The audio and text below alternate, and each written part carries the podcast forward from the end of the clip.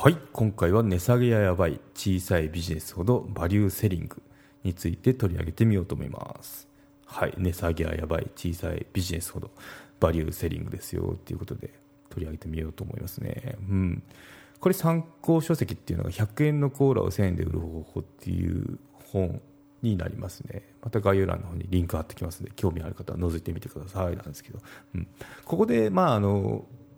取り上げるのがバリューセリングと、まあ、その反対語のプロダクトセリングの違いですね。っていうのを整えて整えてじゃない 整いました。違うか。あの取り上げてみようと思いますね、はい、コーラ液体そのものだと、まあ、大体単価って単価っていうか原価かな。原価って50円くらいだと思うんですけど、まあ、ホテルで飲むと、まあ、1000円っていうパターンもありますよと、うん。何それぼったくりですか？みたいなことなんですけどあると思いますね。あの高級ホテルのラウンジとかあの普通にこのくらいだと思いますあとメロンソーダとかも喫茶店で飲むとなんだろう800円とかするじゃないですか。あれだと思うんですね。サンガリアとかだったら自販機で80円だったりすると思うんですけど、うん、であの両者の面白いのが中身多分一緒ですよね。コーラって、うん。ペプシだろうがコカ・コーラだろうが中身一緒だしメロンソーダどうか分かんないんですけど多分、うん、そんなに数十円の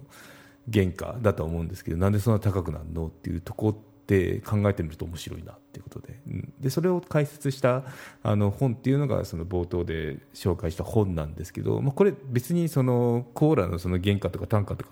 いう話ではなくて物語の本当に一部なんですけどこれもマーケティングうまいなと思ってこう結構衝撃的じゃないですかタイトルが。そこをピックアップしてあの本のタイトルにしたってことで。中身はあの本当のもっとあのマーケティングに対して幅広いものを扱ってますね。本当一瞬だけなんですけどね。このコーラの例えが出てくるってところが。これはこれであの有名な本で漫画家にもなってるしあといろいろ表紙変えて結構古い古いっていうかまああの最近の本ではないんですけどそのまあこの10年近く経ってるのかな。10年近く経っていろいろバリエーションが出てたんででまたよ久しぶりに読み直したら発見があったので今回取り上げてますね。うん、そう。ですね、まあ、そのプロダクトセリングとあとバリューセリングの話をすると、まあ、ちょっと横文字になって分かりづらいよってあの感じもするんですけど、まあ、分かりやすく言うとあの物を売るかプロダクトですね。物を売るかバリュー価値ですよね。価値を売るかどっちかですよっていうそれだけの話なんですけど。そう。あのなんか結構横文字が多い本でしたけど、まあ、しょうがないのかなと思いましたね。なぜかというとそのやっぱこういったマーケティングの手法ってアメリカからこう輸入されているパターンが多いので、まあ、アメリカとかまあ海外ですねなんでどうしてもこうなるんですけど、まあ、あの日本語に置き換えるとこうすんなりするかなってところですね。うんはい、じゃあプロダクトセリングいきましょうかプロダクトセリングはどういったことかっていうとよくあのなんかまあ自分で商売しようとしたってもあとまあまあ我々の周りに触れてるものってあの安い安いよとかそういったあの値引きをしちゃうじゃないですか。あの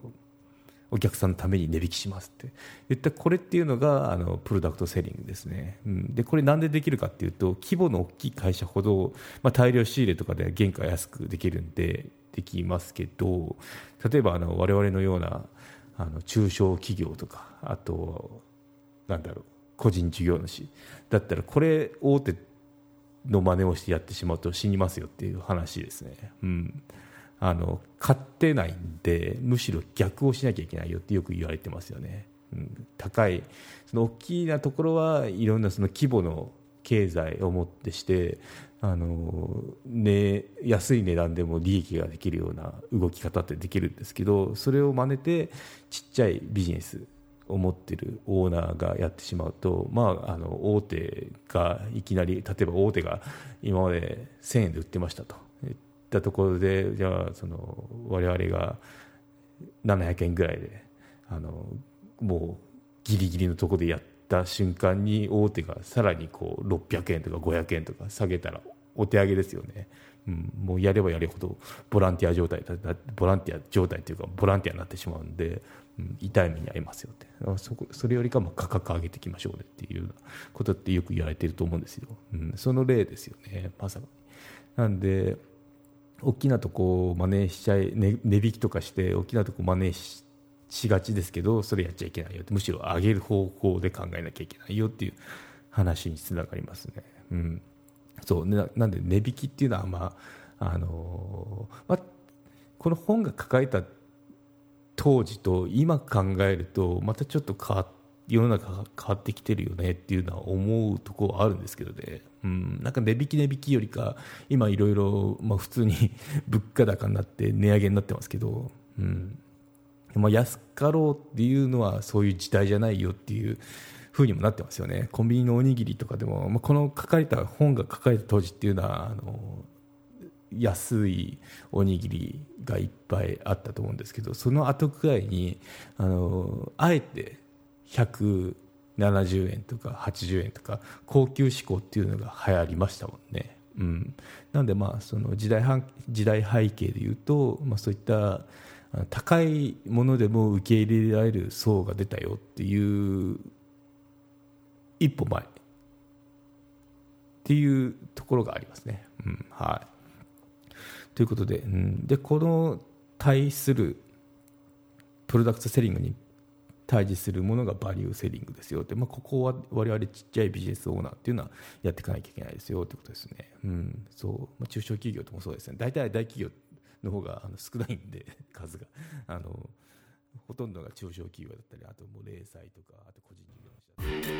主マネジク有料チャンネルのご案内をいたします。サブスク版チャンネルマネジクプレミアムを Apple Podcast で金曜に配信中。